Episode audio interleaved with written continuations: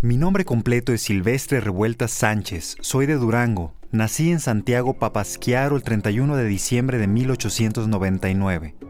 Desde el momento que nací y mis primeros recuerdos, tengo un amor profundo por los pinos, las montañas, así como los puertos y los barcos, el mar. Pero después vino la música. Mi más grande amor definitivamente es la música. Bienvenidos a Historia Chiquita.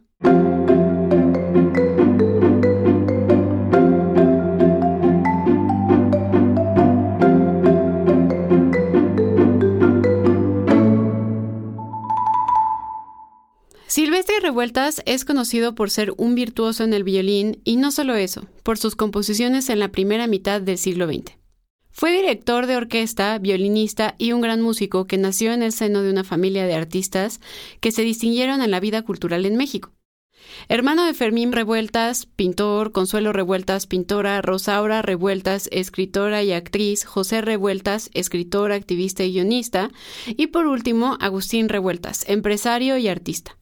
Su padre, que tenía una tienda de abarrotes en Durango, estaba preocupado por buscar un lugar mejor para dar educación a sus hijos, por lo que después de muchos sacrificios logró llevarlos hasta la Ciudad de México. A ver, a ver, vamos a poner orden. Para Silvestre, su violín, y para Fermín, unas pinturas.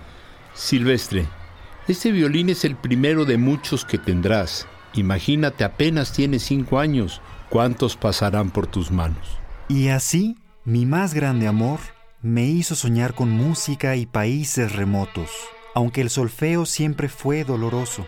Lloraba sobre libros con los coscorrones que me ganaba por tocar tan mal. Yo quería ser misionero, predicador y músico. Señoras y señores, tengo el gusto de presentarles al niño virtuoso del violín, Silvestre Revueltas. Con apenas 11 años, toca para todos los presentes aquí en el Teatro de Gollado de Guadalajara. Hola, señor, ¿me da todos los periódicos?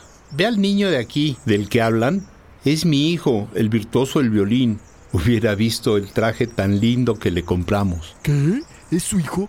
Tome todos estos periódicos, van por nuestra cuenta. Silvestre Revueltas comenzó a mejorar notablemente en el violín, y sus padres decidieron enviarlo a estudiar a la Ciudad de México, pero no fue tan aplicado, aunque siempre quiso a Bach. Querida mamá y papá, los maestros de la ciudad no son buenos. Además, me siento triste, abandonado y tan solo. ¿Puedo regresar? Suficiente. Ese niño está superando a sus maestros. Tiene que irse al otro lado. Se irá a Austin con su hermano Fermín al St. Edward's College, un colegio jesuita. Pero pronto su profesor en Texas, el hermano Luis Lasagne, le sugirió a su padre enviar a Silvestre a Chicago Musical College. Y así estudió composición con Mayotte, Borowski y Sametini, entre otros, mientras que Fermín Revueltas estudió en el Art Institute. Durante los años 20, Silvestre tenía 20 años. Visitó a su familia en México, pero regresó a San Antonio, Texas. A su padre no le encantaba lo que pasaba con Fermín y Silvestre. Se habían vuelto bastante bohemios y muy fiesteros. Eran como los chicos hipster de la época. Y aunque Silvestre estudió en México y luego estuvo en Chicago, nunca había coincidido con el personaje de nuestro podcast pasado, Carlos Chávez. Se conocieron en 1925, aunque algunas fuentes afirman que fue en el verano de 1924 que se conocieron en un concierto de música moderna organizado en México. Los siguientes audios son una simulación. Oh, mi querido amigo Carlos, quisiera presentarte a Silvestre Revueltas, un verdadero experto en el violín. Tanto gusto, señor. He escuchado de usted, pero creo que nunca habíamos tenido la oportunidad de coincidir. Igualmente, sí. ¿Por qué experto en violín? ¿No le gusta componer acaso?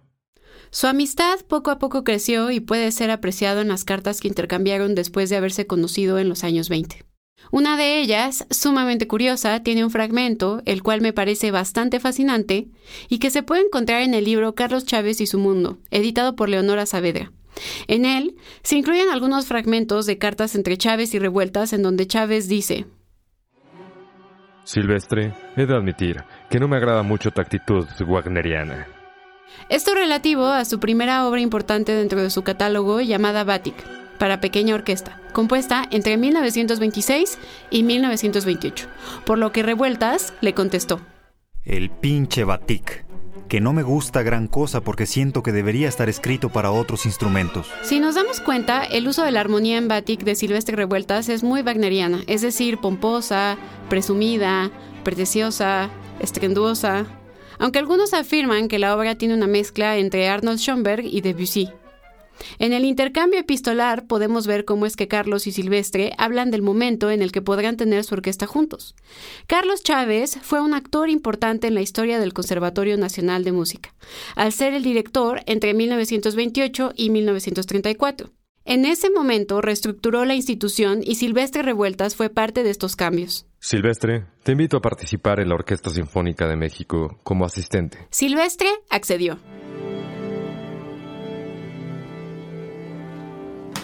No, no, no. Así no debe sonar.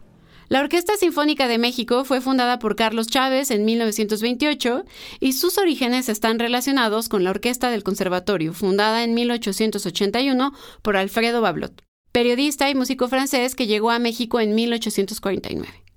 Pero, ¿entonces por qué hay gente que habla sobre una enemistad entre Chávez y revueltas?